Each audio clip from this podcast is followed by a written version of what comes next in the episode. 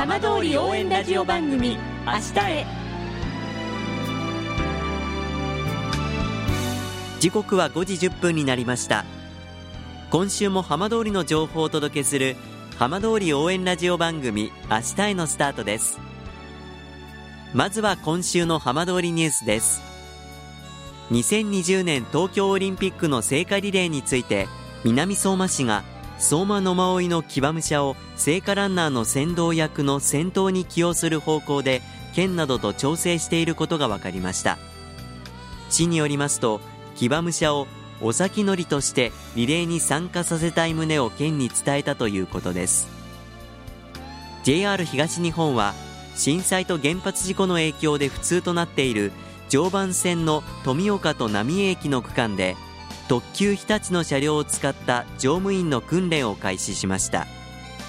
この区間で特急の車両が通るのは回送列車を除いて震災後初めてです。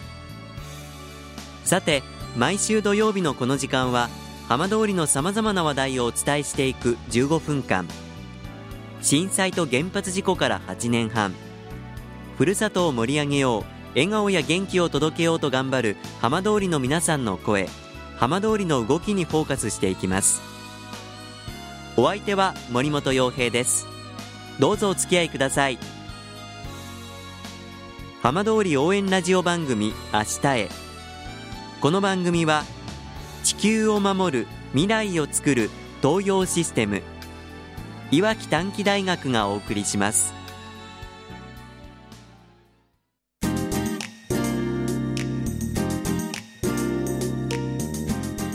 代わっては浜通りの話題やこれから行われるイベントなどを紹介する浜通りピックアップです。去年のワールドカップをきっかけに注目が集まっているラグビー。浜通りでもラグビーの人気が高まっています。今週はいわき市にある県内最大規模のスクールなこそ少年ラグビースクールの事務局山形忠夫さんにお話を伺います。山形さんよろしくお願いします。よろしくお願いいたします。さあなこそ少年ラグビースクールということでご紹介していますが、はい、まずこちらどんなラグビースクールなのか最初にご紹介いただけますか？はい。えー、うちのラグビースクールはですね、えー、もともとあの昭和39年の東京オリンピックの後に、ええ。ー、日本ラグビーフットボール協会さんの方からラグビーを普及しようということで、もともと東京にラグビースクールというのがあの発足したんですが、い。わきでもぜひともあのラグビースクールをということで、昭和の46年に、いわきラグビースクールというものがもともと開校いたしました。その後あのなかなか遠いのでということで、えー、名古屋地区という我々の地区の方にも分離して独立をしてはどうかということで昭和50年ですね1975年に発足したラグビースクールになります、ええ、そうするとかなり歴史があるんですね。そうですね。今年で45年目になります。今メンバーはどのぐらいの人数いらっしゃるんですか？はい。今ですね、えー、幼稚園生が8名小学生79名中学生13名およそ100名の子どもたちがいます。かなり大所帯ですねそうですね。それに対しまして指導者も36名ほどいますので、ええ。えー、大きなスクールになっていると思います。下は幼稚園からということでかなりこう小さい頃からラグビーに親しめる環境なんですね。そうですね、あの先輩たちがそういうふうに、まあ、40年を45年をかけて築いてきて、えー、くださったものがありますので、ええ、はい。えー、小さい子からあそれこそ大きい子まで、えー、たくさんおいでになります。はいまあ、最近はあのラグビーのワールドカップもありましてトップリーグも盛り上がり見せてますが、はい、かなり入会希望者増えてるんじゃないですか？そうですね。あのうちのラグビースクールでも去年の夏7月以降ぐらいから徐々に増えまして、ええ、約20名ほどは増えております。普段はこうどんな形でこの活動はされてるんですか？はい。うちの方はですねあの毎週の日曜日に朝7時半から9時半ぐらいまでを練習日と設定しておりまして、ええ。ー、各カテゴリー幼稚園低学年中学年高学年中学生という形で、えー、分けて練習を大きなグラウンドでやっております。そうですか。例えばなんかこう練習試合ですとか、はい、まあ、ゲームだったりとかどんな感じなんですか、はい、そのあたりは。えっ、ー、とですね、えー、大体大会という大きなものとしては、えー、えー、5月に会津の方に行くもの、7月に、えー、新潟に遠征に行くもの、それから8月に合宿をしまして、えー、9月には今度県の総合体育大会がございます。で11月には郡山の方の大会。12月にはあ仙台のラグビースクールさんともう40年にわたりまして、え定期ということで活動しております。その他の近隣ですと日立のラグビースクールさんとか日立中さんとかあよそさんからもあのうちの方においでいただいて練習試合等々を含めて活動しておりますまあ、これだけ活発に活動されていて、まあ、しかも歴史もありますから、はい、あの卒業生の中にはそれこそ本格的にラグビー続ける方もいらっしゃったりするんですか？そうですね、うちの方の卒業生としてはですね、あの今トップリングがあの大きく盛り上がってますけども、その下のトップチャレンジリングというところに釜石シーウェブスという岩手県のチームがございます。ええ。そこのキャプテンをやっております小野光大選手というのがあ今も現役で、えー、トップで活躍されている。それから、えー、東京ガスさんというトップイーストというまたその違うカテゴリーですが、ええ、そちらの方でも卒業生で、えー、佐藤博也君とか島馬田良二君とかあとは横川電機さんの方に行ってる佐藤拓磨君とかっていうあとは大学の方でも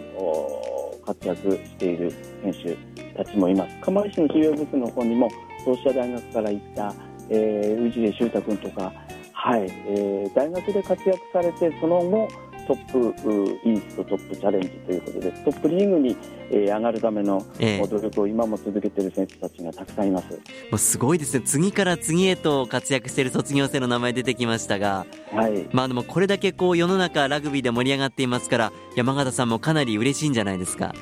そうですね。あの震災前東日本の大震災前は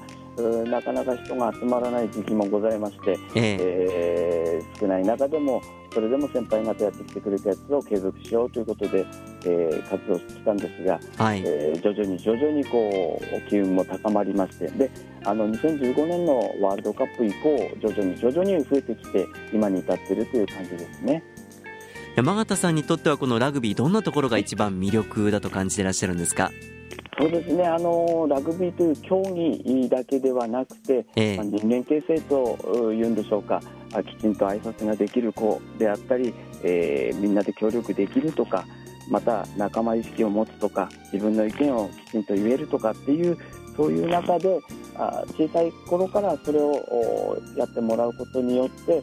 えー、いずれの日かあのラグビーというこの競技に携わってもらえる。そういう子どもたちをこう普及とか育成とかという観点で育ててあげられたらいいなと思いながら、えー、活動しているところです。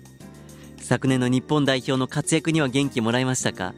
そうですね。やはりあの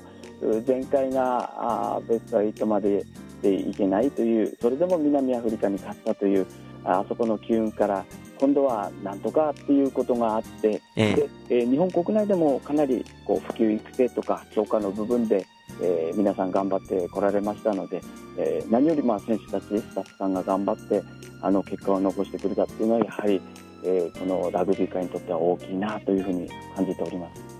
今年は活動も本格的にスタートしてるんですか？あの今の時期はですねまだあ冬場まではだいたい年度末の3月ぐらいまではえー、少しずつではありますが、えー、練習試合とか、えー、卒団式、卒業式とあと蹴り始めというようなことも行事もさせていただいて、えー、本格的には実質4月からの活動になります。ではあのこれからのラグビースクールに入りたいという皆さんそれからあの地域の皆さんに向けてぜひ最後に山形さんから一言いただいてもいいですか？はいえー、ラグビーという競技を通してぜひ、えー、子どもたち、えー、大人への一歩を進めるための人間形成の役に、えー、立ちますので、えー、人もこのラグビーという競技に携わってもらいたいなというふうに感じております。ぜひ皆さんのご入会をお待ちしております。ぜひワンチームでの活躍を期待しています。どうもありがとうございました。ありがとうございます。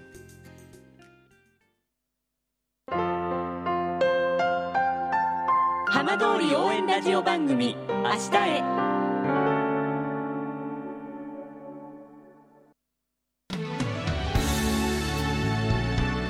浜通りの情報たっぷりでお送りしてきました浜通り応援ラジオ番組明日へこの番組は地球を守る未来をつくる東洋システムいわき短期大学がお送りしました。